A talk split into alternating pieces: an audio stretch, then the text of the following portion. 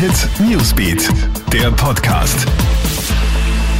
Hallo, einen schönen Dienstagabend. Ich bin Clemens Draxler und du hörst hier den Krone Hit Nachrichten Podcast und wir haben die aktuellsten und wichtigsten Infos für dich. Bühne frei für den Song Contest. Heute Abend findet in Rotterdam das erste Halbfinale des heurigen Eurovision Song Contest statt. Im Vorjahr ist das Mega-Event Corona-bedingt ja abgesagt worden. Für heuer hat man ein gigantisches Sicherheitskonzept entwickelt. Alle Teilnehmerinnen und Teilnehmer haben vorab aufwendige Videos produziert, die im Fall eines positiven Corona-Tests statt des Live-Auftritts gezeigt werden sollen. Dank Test, Maske und Sicherheitsabstand werden aber sogar Fans in der Halle mit dabei sein können. Für Österreich tritt dann morgen im zweiten Halbfinale Vincent Bueno mit dem Song Amen an. Scharfe Kritik übt Österreichs ehemaliger Bundespräsident Heinz Fischer. Das Hissen der israelischen Fahnen auf Regierungsgebäuden würde Österreichs Neutralität gefährden, schreibt er in der Wiener Zeitung. Damit drohe Österreich die Neutralität und die Rolle als fairer Gesprächspartner aufzugeben.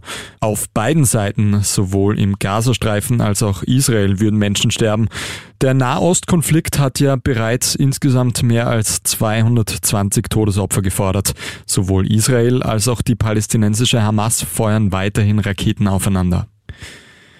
An der australischen Ostküste hat es die erste tödliche Haiattacke dieses Jahr gegeben. Ein 50-jähriger Mann ist in Tuncurry Beach von dem Raubfisch in den Oberschenkel gebissen worden. Rettungskräfte haben den Schwerverletzten im Anschluss aus dem Wasser gezogen und versucht wiederzubeleben. Der Surfer überlebt den Angriff aber nicht.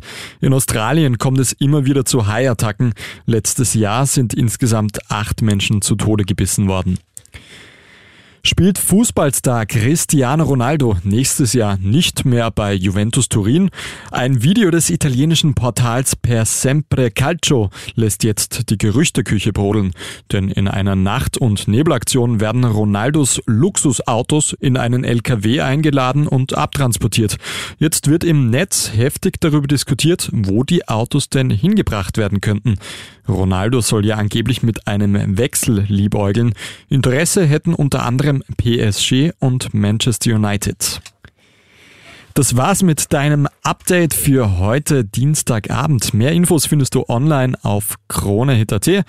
Das nächste Update in diesem Podcast gibt's dann morgen in der Früh. Einen schönen Abend noch. Krone Hit Newsbeat, der Podcast.